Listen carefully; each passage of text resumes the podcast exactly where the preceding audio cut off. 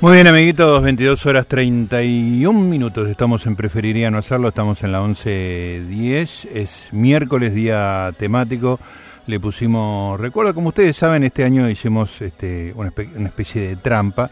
Nos daban ganas de tener conversaciones de media hora, tranquilos, este, con gente inteligente que supiera o que pensara sobre algún tema y a partir de elegir la entrevista, ahí elegíamos el tema. Sí, hablamos con bomberos, hablamos con, con Juan Micheli, que, que estaba especializado en paisajes y jardines.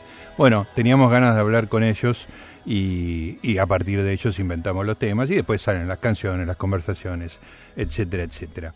Y hoy tenía ganas de hablar con Martín Coan sobre uno de sus libros, que es el más diferente de todos, este, todos son diferentes, pero este es más diferente que todos, es un libro que se llama Me Acuerdo, es un libro de ediciones Godot, precioso, es una muy linda edición, como todo lo que hace Godot, con una tapa que asemeja una especie de cuaderno gastado, ajado, este, y en el cual hay una sucesión de recuerdos de Martín, que hasta donde yo lo conozco eh, son ciertos, digamos, son reales, son, son reales todo lo real que puede ser un recuerdo, que es uno de los temas que tenemos de conversación en el día de hoy. Entonces me dieron ganas de hablar con Martín, pero no tanto de hablar del libro, sino del, de ese listado tan este, tan personal y que, evita una narración. Eso me pareció extraordinario. Lo tenemos en línea. Martín, ¿cómo te va? Gustavo te saluda. ¿Qué tal, Gustavo? ¿Cómo estás? Buenas noches.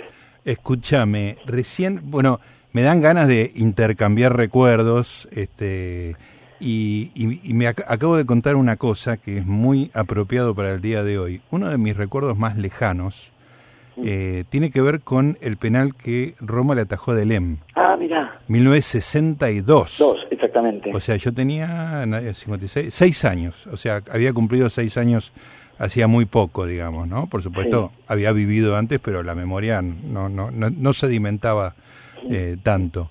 Este, y, y, recuerdo que yo no, no era hincha de River en ese momento, pero eh, simplemente me acuerdo de haber estado en la casa de mis tíos y que se comentara eso, River iba a salir campeón y Roma atajó el penal. Justo hoy que Boca eliminó por penales a, a, River, ¿no? Pero bueno. Gracias por mencionarlo. Sí, sí, para, para cerrar el tema y, arrancar. escúchame, este... ¿Cuál es tu... Eh, están en orden cronológico los recuerdos, pero... Ah, te voy a contar una cosa. Eh, estaba tan perturbado después del partido que me vine a la radio y me olvidé el libro. que, haya un olvido de por medio Exacto. con esto que vamos a hablar. Exactamente. Empecemos con el olvido. Exactamente.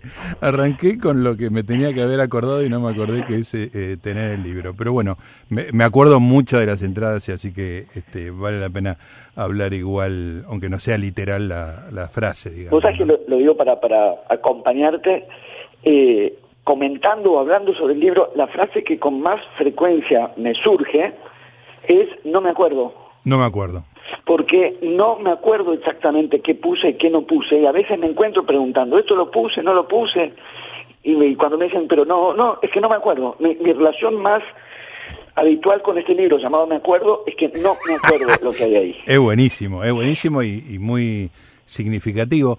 Este, eh, ¿qué, ¿Qué porcentaje de esas cosas que vos escribiste, de ese listado de, de escenas, digamos, ¿no? Que para, para contarle un poco a la gente, este, me acuerdo, por ejemplo, uno que dice simplemente el olor de la plasticola, este, y otro dice que, que en un, no sé si en un carnaval, que estabas vestido de arquero y que una chica te preguntó de qué estaba disfrazado, cosa que me parece súper humillante.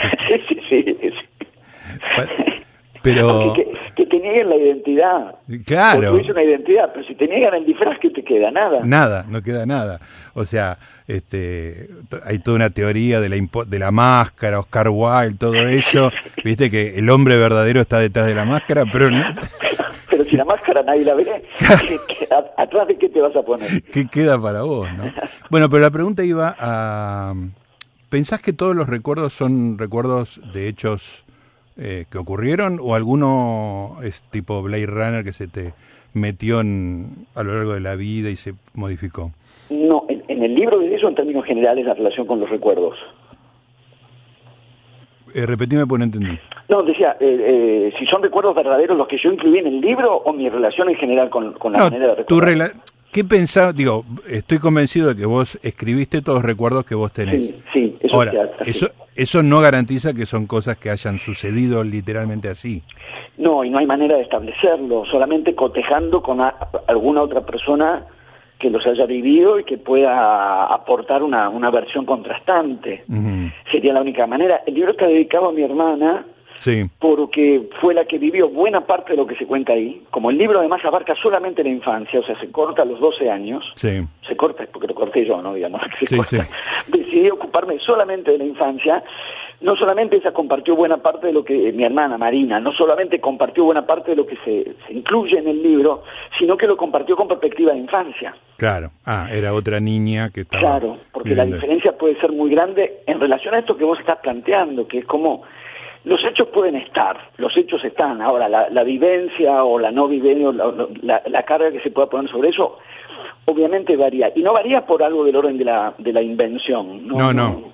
No, es, es por, en la medida en que uno, sin, sin hacer de esto una especie de prédica del relativismo, ni, ni pretender que las cosas no, no existen objetivamente, porque existen objetivamente y no, no tengo ninguna dispos- disposición a poner eso en duda, pero recuperarlas, recuperar incluso lo vivenciado personalmente, no, no, está siempre esta, esta, esta mediación de la carga afectiva o emocional o de distorsión que le que podamos poner.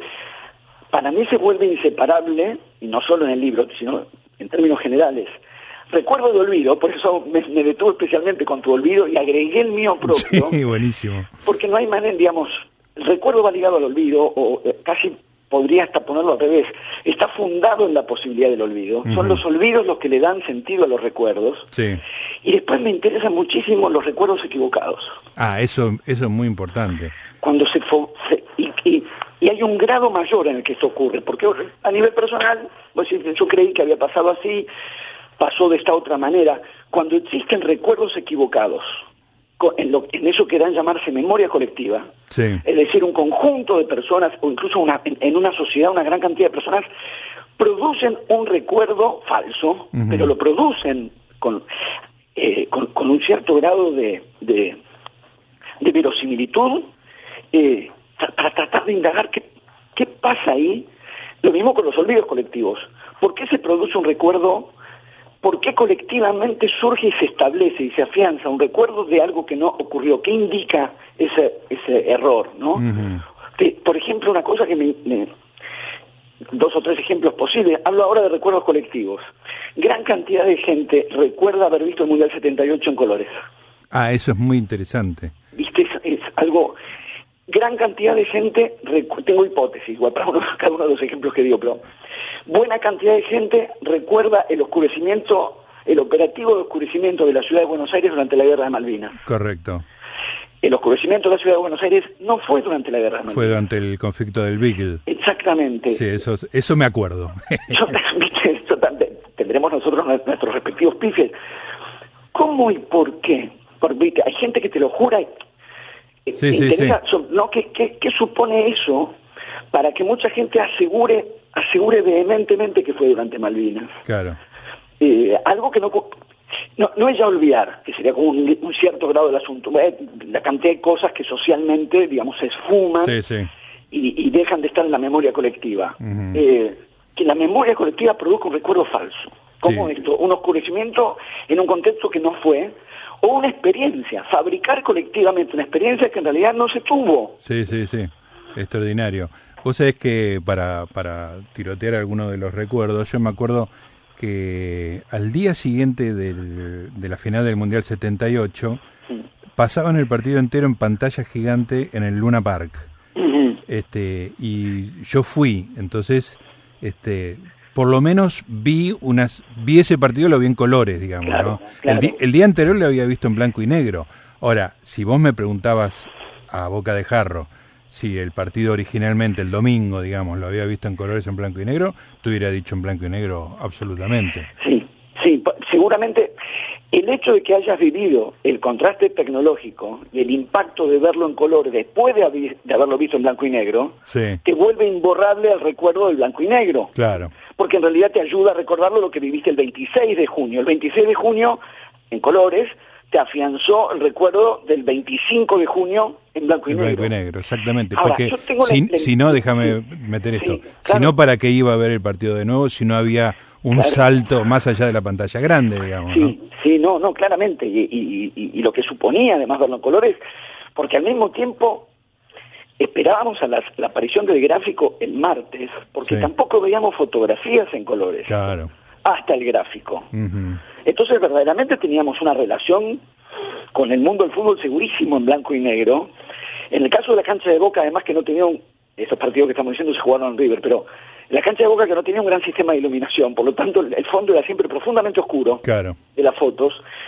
Efectivamente hay algo ahí de, de, una vivencia que se marca o no se marca. Yo tengo la idea de que eh, de que en esos años y a través de la dictadura la campaña sobre Argentina Televisora Color. Claro, ATC, era la sede color, claro. Exactamente, y además yo, no, me consta, pero me gusta imaginar que fue el último canal de televisión del mundo que declaraba que era a color. claro. Se, llamó ATC hasta relativamente poco. Claro. Eh, ahora, me, me pregunto si no fue eso lo que indujo a producir un recuerdo falso. Ese recuerdo falso. Sí, sí, que eso entró por sobre la experiencia vivida. Claro. Por sobre la experiencia vivida que, efectivamente lo vimos en blanco y negro. Eh, eh, recuerdo, ya que estamos, la primera tenía una tenía una novia en esa época que, que era un poco de mejor poder adquisitivo que se se compró en el año que haya sido se compró un televisor en color este, y lo primero que vi fue Domingo para la Juventud, una cosa así. Y no podía creer, es un recuerdo muy vívido que tengo, de la nitidez que, yo sentía, digamos, ¿no? Una imagen que la veo hoy este, y me va a parecer de poca definición, borrosa, con colores mal, mal construidos, etcétera. Pero en ese momento me pareció que era la, la imagen más nítida que había visto en mi vida, digamos, ¿no? Una sensación muy fuerte que, que iba a ser la muerte de muchos actores, como el sonido fue en la muerte de muchos eh, actores y actrices del cine, digamos, sí, ¿no? Sí.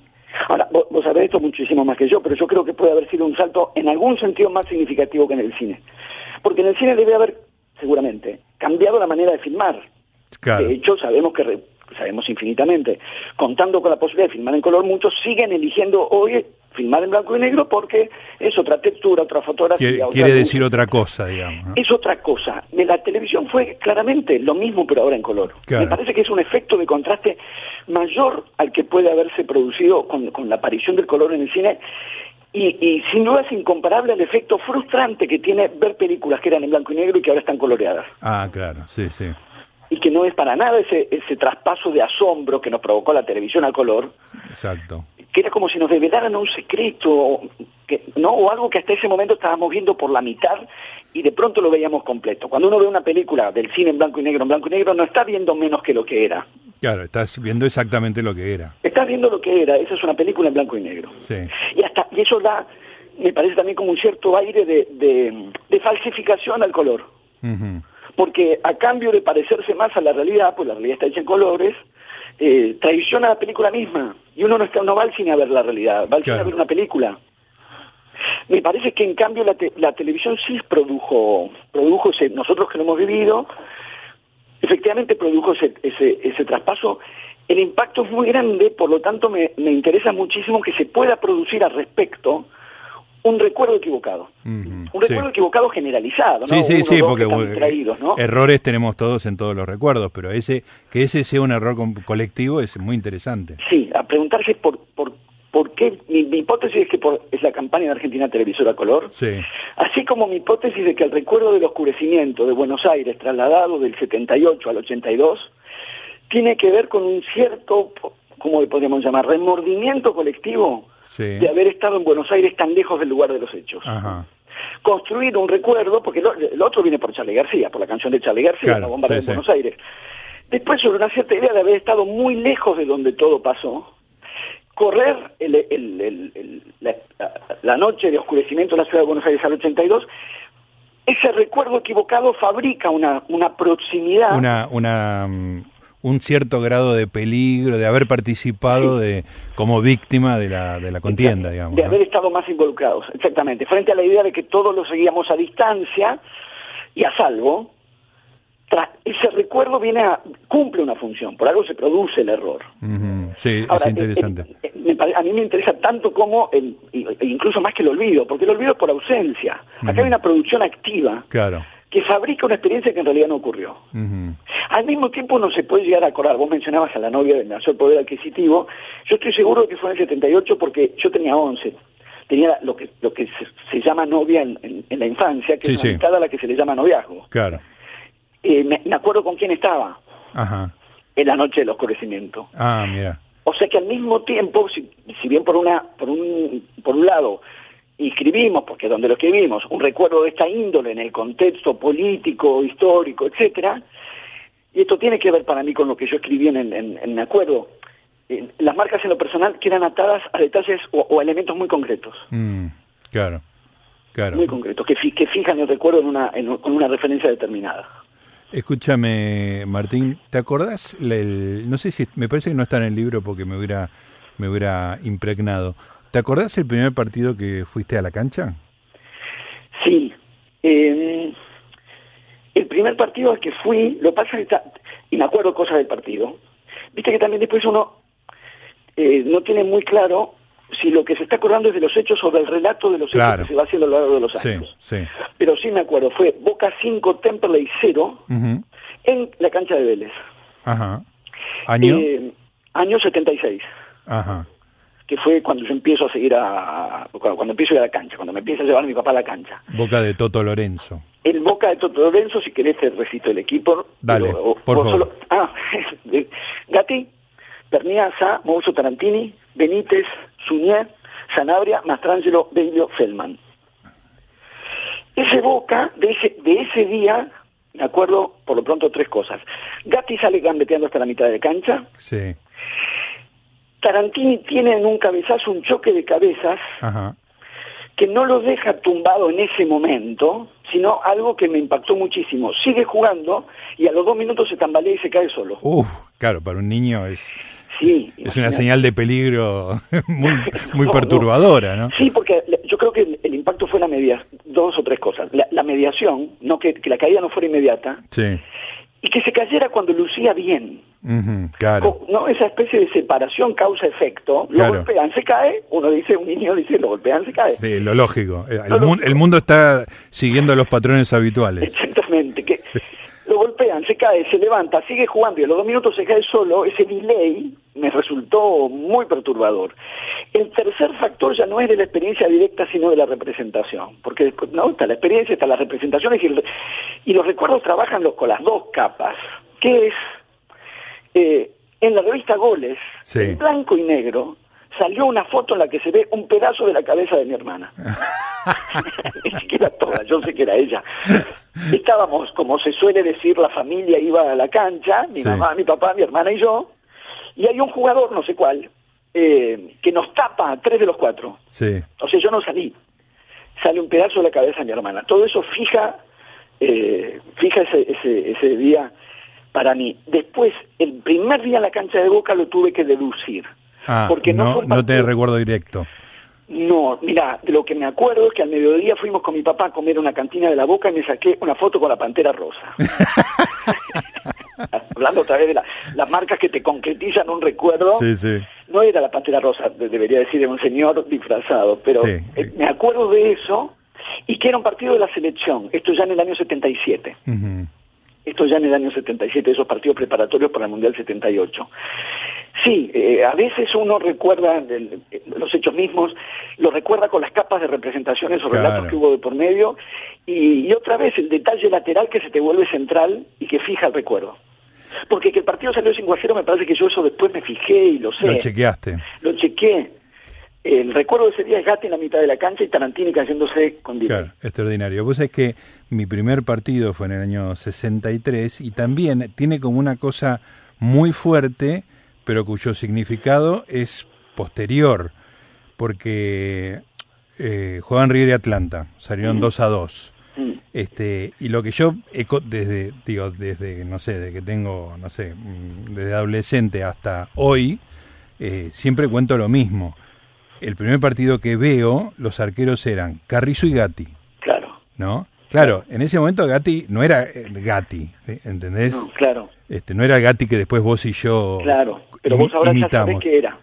Lo supe unos años después, porque después le seguí la carrera a Gatti, y entonces construí un evento eh, originario como muy mítico, digamos, ¿no? Pero claro. que, está basado en algo cierto. Lo más probable es que no me haya llamado la atención demasiado. Puede ser que mi, mi padre y mi hermano hablaran de Gatti porque era como un fenómeno llamativo, el Beatle, ¿viste? Ese tipo de cosas. Pero lo cierto es que el, el significado fuerte de que estuvieran Carrizo y Gatti fue a posteriori, ¿no? Es esa relación que hay entre yo no ni siquiera diría el hecho y su interpretación, yo preferiría decir el recuerdo y la significación, que además se producen mutuamente, porque un recuerdo que se vuelve insignificante probablemente se pierda, y un recuerdo cobra otra dimensión con la significación que tiene. No lo digo, no, no interpretación, porque eso lleva a la cuestión los hechos, la objetividad, la interpretación posterior, la distorsión. Me, prefiero pensar en, esos, en, estos términos, experiencia y significación. Sí vos tenés una experiencia, hay un, modo de darle sentido, eso funciona sobre todo con la infancia, un modo de darle sentido, porque la escala de significación de la infancia es muy otro, no es menor, y hasta puede ser más intenso en algunos aspectos, pero es muy otro, cuando un hecho tiene, digamos, la significación de contingente y la significación que le puedes dar de manera retrospectiva. Y los momentos excepcionales en que podés comprender la significación que un hecho tiene en ese mismo momento. Claro. Cuando una de las primeras veces que llevé a mi hijo a la cancha de Boca, el partido sale uno a uno, el gol de Boca lo hace Palermo, y le hago saber que ha visto, que, que en su vida va a recordar siempre que él vio en la cancha un gol de Palermo.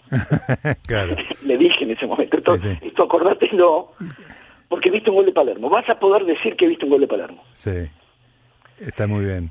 Eh, eso me hace acordar a la vez que, que fui a una conferencia de Borges. Esto te lo conté en una un curso que, que, tomé sobre Benjamin, que diste en, El Amante, y me acuerdo que, te, lo conté por el tema de Laura, este, que nada, yo me, hacía poco que yo estudiaba ciencia, no era de letras, ¿viste? De repente leía un, leía las entrevistas a Borges y decía, pero este tipo es genial, es gracioso, es inteligente, todo lo que dice está bien.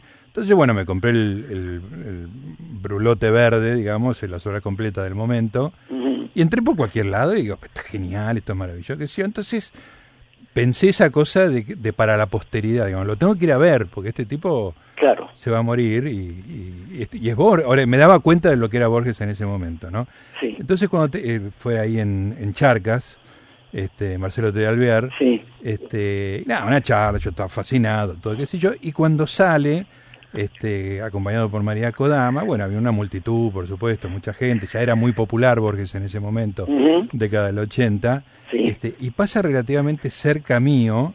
Este, no, no voy a decir que no me vio porque este, eh, eh, es un, chiste bastante obvio, pero lo cierto es que estiré para tocarle la tela del, del traje.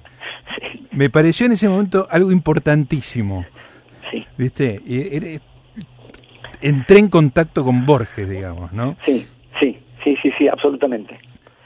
Absolutamente. Son, al mismo tiempo, es más raro que eso te pase en la infancia. Claro, porque no tenés esa idea de perspectiva, ¿no? Exacto. y, a veces es una escala una escala completamente distinta, porque no es que los niños le den menos importancia a las cosas, incluso se la dan más, le dan más, le dan más. Pero una escala completamente distinta. Entonces, recuperar en la escritura la escala de qué es lo que uno registra cuando es eh, cuando es chico, porque obviamente el recuerdo va ligado también, ya que estamos con Borges, cuando Borges inventa esa figura extraordinaria que siempre se cita en estas conversaciones, que Funes es memorioso, claro. que es eh, ineludible, es ineludible por muchas cosas. Primero porque es la prueba cabal de que si no hay olvido no hay recuerdo. Sí, eso es lo que decías hace un rato, la, la demostración artística de eso es el cuento Funes. Sí, porque lo que hace Funes no es exactamente recordar. Claro. No es recordar, pues si no olvida nada tampoco está recordando nada. recordar es recortar. Recordar es, seleccionar. Sí, y es subrayar. Mm, y subrayar, claro. Si no subrayás nada y, y, retenés todo, no estás recordando. Eso por un lado. Por otro lado, en el cuento se ve que lo que le pasa lo que le pasa a Funes, en el sentido que no lo que Sí. Funes hace. Por lo que le- la memoria de Funes es más algo que le ocurre que algo que él hace. Claro. Otra vez, le acontece esa memoria, no es que él se pone a recordar. Es que también registra todo. Sí. Porque es como puede recordar todo, y por lo tanto puede registrar infinitas diferencias, Sí. hay algo en el registro, hay algo en la percepción, porque nosotros también en la percepción seleccionamos. Sí, claro.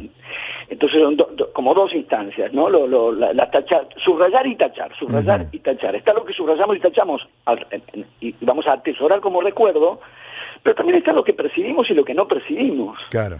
Tengo un amigo que estuvo en la primera final histórica Boca River, la de Racing en el 76, Sí. se dio vuelta a decirle algo al tío que lo había llevado Ay, a la se cancha perdió el gol de- no el gol de Suñé, no lo Claro.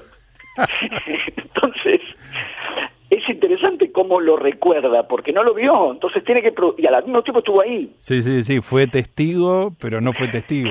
Como si vos dijeras, eh, entre el que lo vio por televisión y mi amigo, ¿quién estuvo más cerca? Claro, claro. Porque hay algo ahí que se juega también en la percepción. O sea, Ujú. ¿qué es lo que alguien, lo abrumador en Funes? No es solo que no olvida a nadie, recuerda todo, es que registra todo, porque todo le es igualmente significativo. Claro.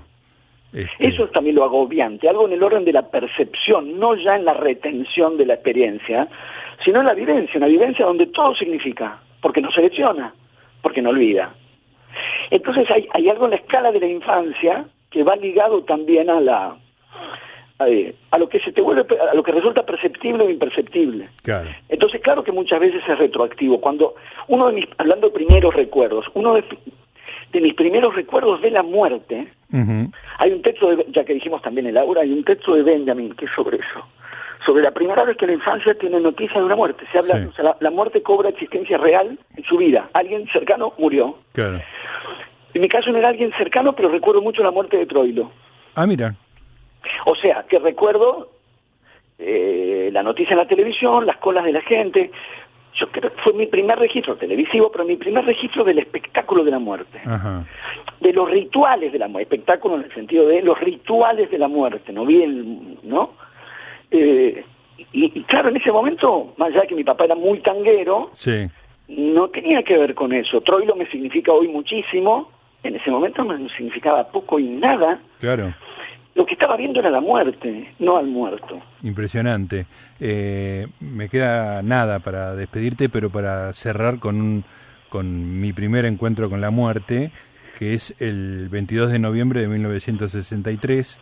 Vuelvo de primer grado, yo estaba en, la, en el primer, primer inferior, se decía en esa época, y cuando llego a casa, no me acuerdo que me había llevado, noto que mi mamá está como un poco perturbada. Le pregunto qué pasa y me Mm. dice, lo mataron a Kennedy. Claro. Este, y claro, eh, seguramente le, le agregué con el tiempo muchas capas a esto de contarlo y contarlo, Sí. pero, pero eso sucedió, Porque al mismo tiempo, en realidad lo que estás recordando es el mediación, mediación y mediación. El Sí. impacto que tuvo sobre tu mamá una noticia, nadie vio nada. Sí, sí, sí, tal cual, no es como ahora, claro. Claro, no, ni siquiera por televisión. Eh, efectivamente, lo que recordás es la huella de un hecho, no el hecho. Exacto. Yo me acuerdo del- de la muerte de Perón, También. primero de julio del 74, yo tenía siete años, o también desplazadamente. En mi casa no eran peronistas. Yo iba a un colegio eh, judío. Recuerdo una discusión. Me parece el chiste de ¿y esto es bueno o malo para los judíos, porque Sí. la discusión era si nosotros como judíos ¿Qué teníamos que estar compungidos. ¿Lloramos o no lloramos? claro, exactamente. teníamos que ponernos malos si era alguien a quien no teníamos que creer, digamos, esto hablado por chicos de siete años, ocho años. y después se me graba también muchísimo, otra vez la perspectiva de infancia y la- las huellas que pueden llegar a quedar.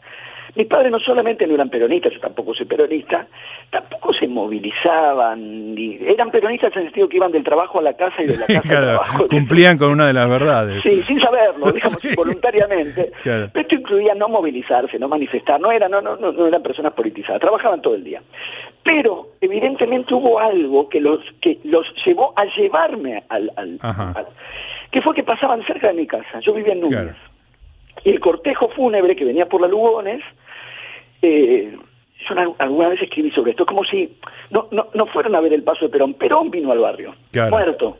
Entonces hubo que salir a saludar. Era, era, era una grosería no salir. Claro, va a pasar prácticamente por la puerta de casa. Sí, sí, no, pasa la, pasa la historia por la puerta de tu casa y vos estás encerrado en el baño. Exactamente, exactamente. Déjame, no te quiero quitar tiempo. Sí. entre paréntesis, una historia de una vieja familia política que tuve, de un niño al que suben a la terraza en Rosario porque iba a pasar el Zeppelin.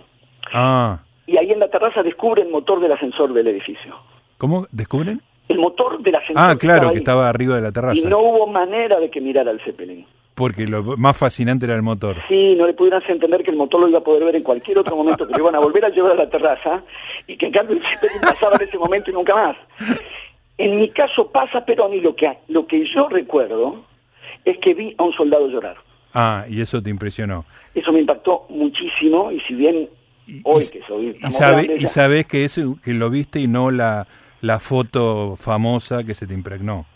No, lo vi, lo vi. Perfecto. Lo vi, eh, estoy muy seguro porque al mismo, claro, lo que te puede pasar en la, en la cabeza de alguien de, de siete años, ¿para quién? Primero, alguien de 18 o de 20, lo que tendría un soldado en ese momento, es un tipo grandísimo. Claro, claro, un, adulto. Es un adulto, es un señor, pero además es soldado y además está armado. Claro, sí, impresionante. Que eso llore, muy impresionante. Martín, me repasé del informativo.